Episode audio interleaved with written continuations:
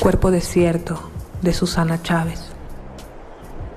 Algunos cargan mi cuerpo desierto tras su espalda como si fuera el sendero un día cruzado hacia mí, mientras me mezclo inclemente con cenizas de todas las calmas, convirtiéndome en mar de tormentas, de huesos perdidos, en algo indistinguible, mitológico, aún más errante que Cristo, que el llanto, más insolente que la ceguedad, más enfebrecido que miembro erecto de perro, más cotidiano que la mano dentro de la falda infantil, más prestado que el dinero.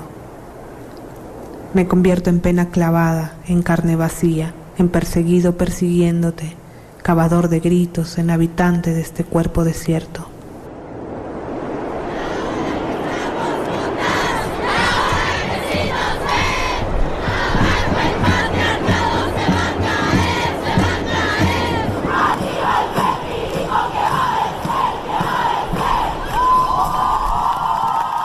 A las 12.45 minutos llega edición de jueves de Par en el Mundo. Le damos la bienvenida a Tamara Deisel. Buenos días, buenas tardes. Hola Manu, ¿cómo estás?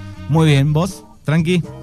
Bien, todo bien. El poema que acabamos de escuchar es de Susana Chávez, poeta mexicana, que en 1995 dijo ni una menos frente a la matanza sistemática de las mujeres en Ciudad Juárez misma fue asesinada en el 2011 y el día que el cuerpo violado, mutilado de la poeta fue reconocido por su familia, el fiscal del estado de Chihuahua descartó que el crimen haya estado relacionado con sus condiciones de mujer y de militante.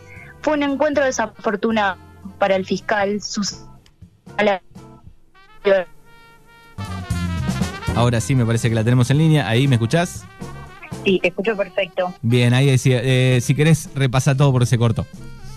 Dale, perfecto. El poema que, escuchamos es de Susana Chávez, una poeta mexicana que en 1995 dijo, ni una menos, frente a la matanza sistemática de las mujeres en Ciudad Juárez, México.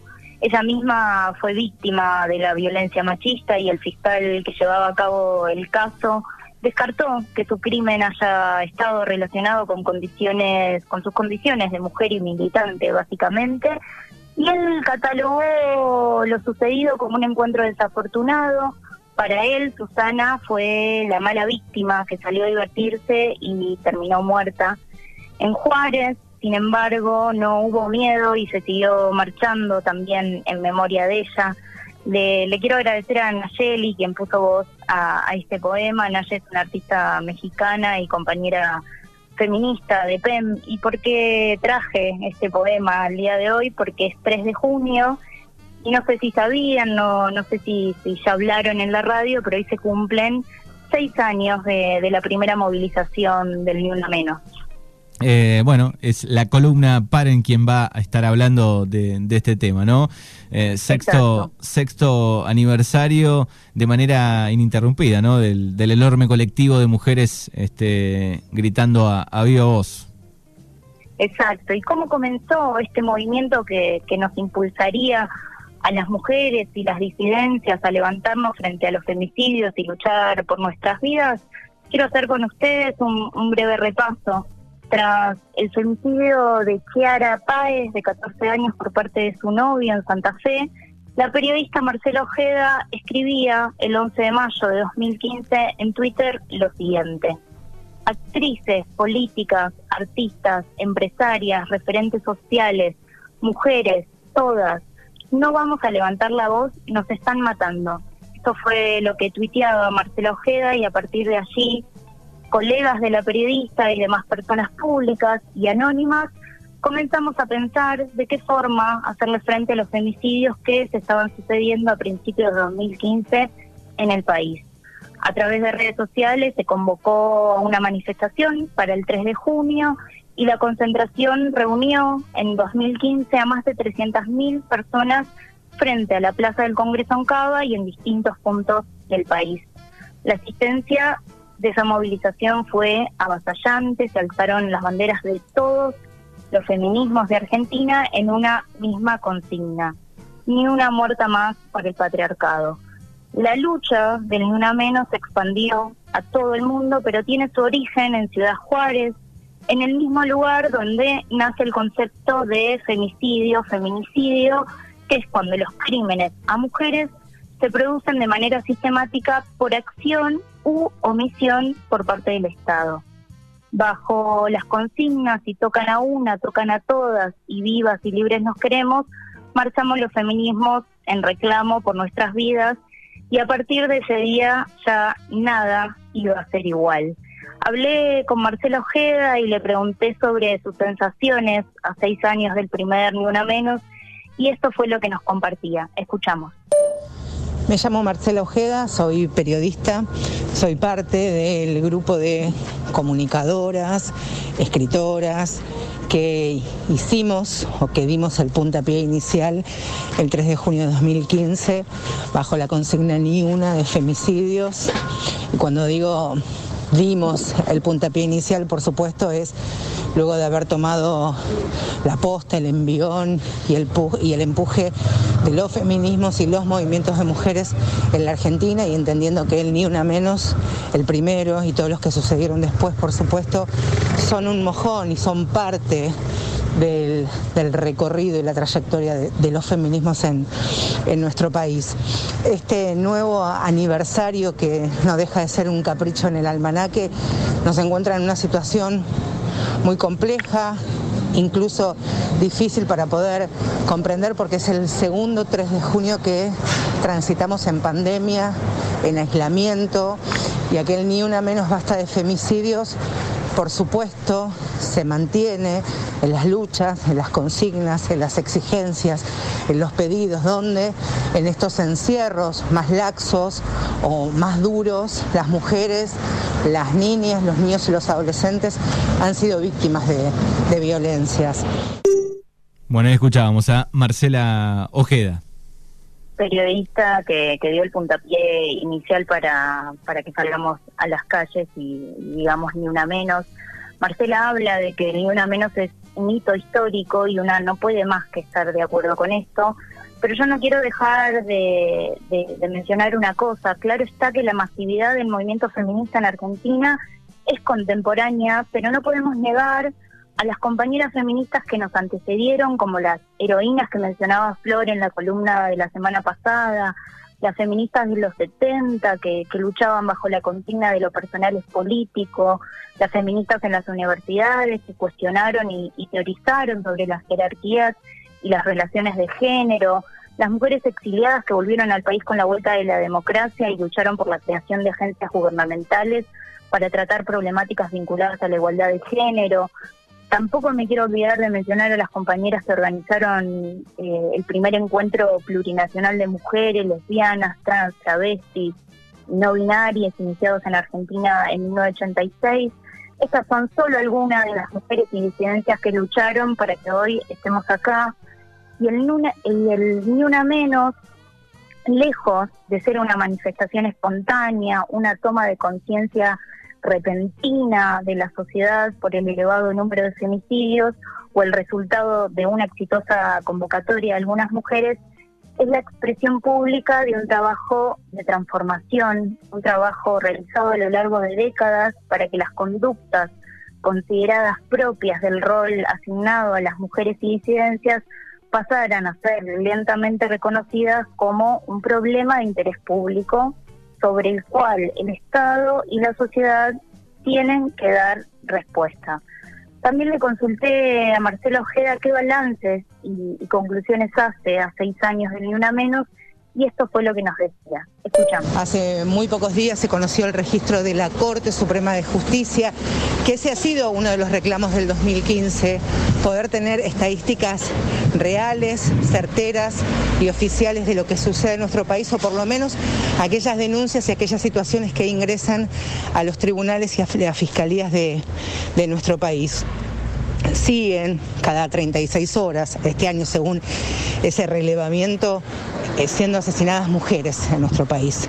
Cada 36 horas, cada día y medio, una de nosotras es asesinada por su condición de género, donde media violencia hacia el género. De todas formas, hay algunas, hubieron algunas medidas que se llevaron adelante que intentaron o acompañaron la protección integral de estas, de estas personas y por supuesto las que sobrevivieron principalmente, que ha sido la, la automática renovación de las medidas perimetrales, los distintos juzgados, las diversas provincias, si hubieron agencias de protección que estuvieron de guardia las 24 horas, las oficinas de violencia a la mujer y también, por supuesto y por sobre todas las cosas, el reclamo que no, aunque en las calles este año y medio continúa vigente, potente, entendiendo también que las violencias hacia las mujeres es un fenómeno sumamente complejo, difícil de abarcar, que no se va a solucionar como hechos de inseguridad cotidianos o habituales con mayor cantidad de patrulleros, mayor presencia policial en las calles. Por eso hablamos de un fenómeno extraordinario, difícil de abarcar, porque tiene que ver principalmente también, creemos y sin duda alguna, con la educación. Por eso también es tan importante la implementación de los programas que forman parte de la ESI, la educación sexual integral, la implementación plena que todavía es una deuda en, algunas provincias, la capacitación al personal que forma las fuerzas de seguridad, las nacionales, las provinciales y las locales, cuerpo de abogados de patrocinio jurídico que puedan acompañar a las mujeres en todo el recorrido, en todo el derroteo que muchas veces significa para las sobrevivientes de violencia de género transitar pasillos de fiscalías, escaleras de de tribunales, ir de una oficina a la otra, que el sistema debiera ser, por supuesto, más amigable, una justicia con perspectiva de género que se consigue, por ejemplo, con una de las herramientas que es la ley Micaela, que debiera, eh, debiera implementarse y aplicarse no solamente a quienes trabajan y forman parte del Estado y cada, una de, cada uno de, de sus poderes. En las calles, este año pero por supuesto se, renuevan los, los pedidos y las exigencias y también se va renovando aquel ni una menos y retransformando. Pienso que muchas y muchos que salieron por primera vez a las calles en el 2015 y eran niños o, adolescentes, son mujeres o, o varones que ya están transitando parte de la primera adultez y que también han tomado la posta y es esa nueva generación con la que tenemos que, que trabajar a la par y que sin duda alguna van a saldar estas deudas y estas cuentas pendientes. Bueno, escuchábamos ¿eh? el gran y claro mensaje de la periodista Marcela Ojeda, a quien para en el mundo. Sí, seguramente también en sus casas o en sus trabajos se, estén preguntando qué, qué cambió estos años a partir del Ni Una Menos y en principio hay algo muy claro y es que los crímenes contra las mujeres y las disidencias dejaron de ser catalogados por crímenes pasionales. No sé si recordabas, Maru, eh, Maru, Maru, pero hasta hace un par de años eh, eran crímenes pasionales y no femicidios, básicamente. Sí, sí, por lo eh, menos la imagen de, de, los diarios, la tele, era otra, ¿no? el texto, la mirada.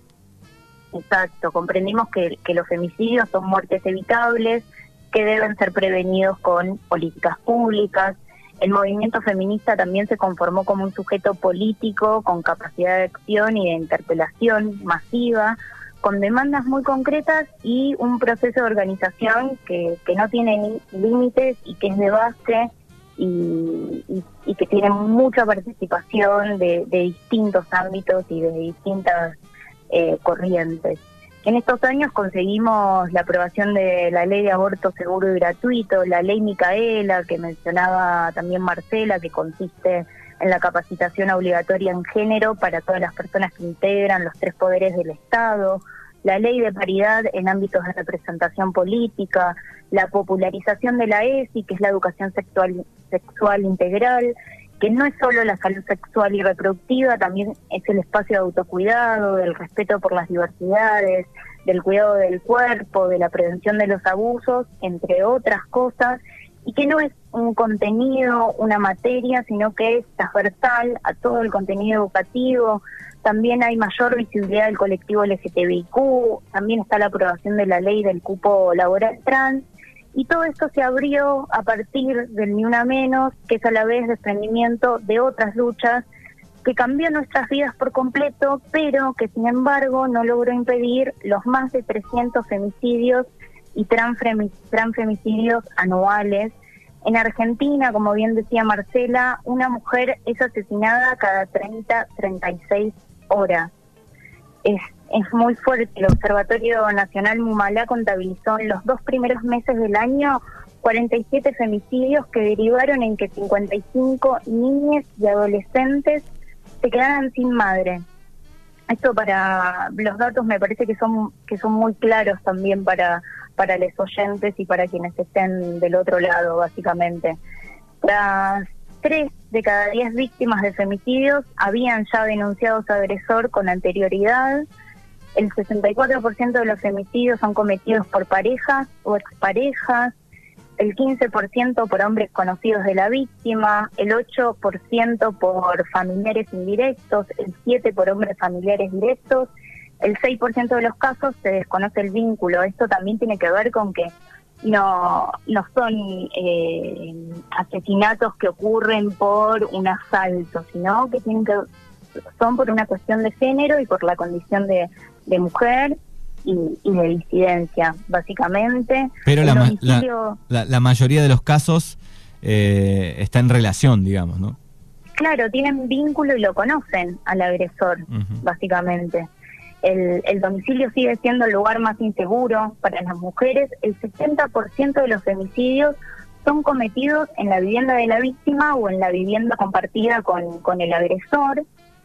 Y a pesar de, la contundencia de estas estadísticas sobre, los femicidios, hay una obstinación en pensar a las mujeres como culpables y no como víctimas de la violencia contra nosotras como un problema personal y no como público. Yo mencionaba el caso de la poeta Susana Chávez y lo que decía el fiscal de la causa, básicamente.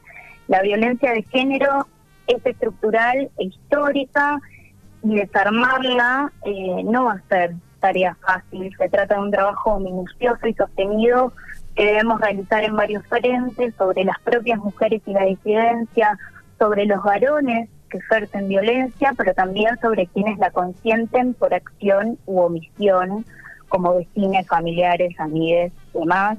Y asimismo también es una tarea que debe comprometer a todos los agentes públicos o privados, el Estado, empresas, médicos, abogados, jueces, periodistas, trabajadores sociales, psicólogos y toda la sociedad, básicamente en general. Ni Menos fue para muchos el fin del silencio y desde ese día muchos de nosotros sentimos la presencia de otros y dejamos de sentirnos en soledad, con el Ni Una Menos logramos que las cuestiones de género sean consideradas un problema digno de atención por parte del Estado y la sociedad. Como dice Marilina Bertoldi, estábamos enojadas, pero ahora estamos preparadas. Ni una muerta más por este sistema capitalista y patriarcal, ni una menos. Muy bien, el par en el mundo del el día de hoy con Tamara Deisel. Muchas gracias, como siempre, por toda la info, por los datos, las estadísticas y el gran trabajo eh, periodístico. Gracias y, y nos volvemos a encontrar el próximo jueves ya con Flor y dentro de 15 días eh, volvés a, la columna. Nos encontramos, invito a todas las personas que estén en sus casas a pegar un cartel en, la puerta, en las ventanas que, que diga ni una menos. Abrazo. Abrazo enorme. Chau, chau.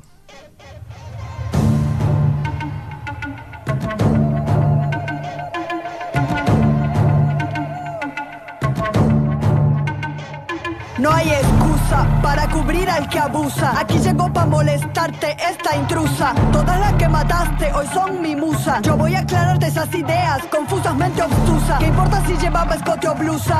El problema no es la ropa que usa. Que no eres el culpable, que yo soy una ilusa. Culpable es todo aquel que no acusa. Complicidad se llama este juego. Ya dejemos de hacernos los ciegos. Vamos, cabrón, que yo no valgo tu Vamos, que aquí nos están prendiendo fuego. Si se fue de casa, ni una menos. Si se puso minifalda, ni una menos. Si se pintó los labios, ni una menos. Ni una menos. Ni una menos, ni una menos. Si baila reggaetón, ni una menos. Si te dejo por otro, ni una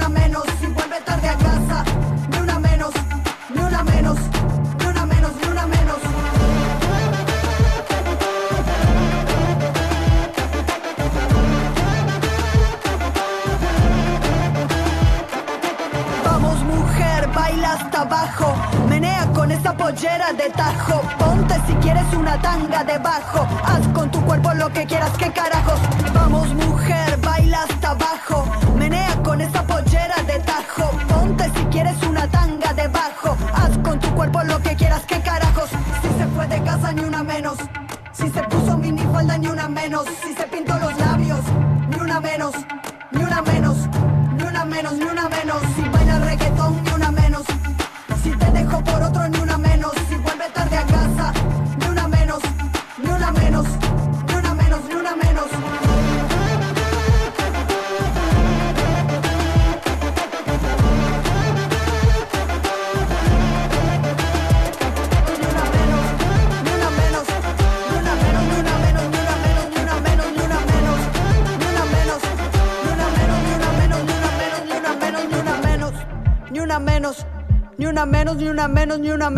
menos, ni una menos, ni una menos, ni una menos, cabrón, ni una menos.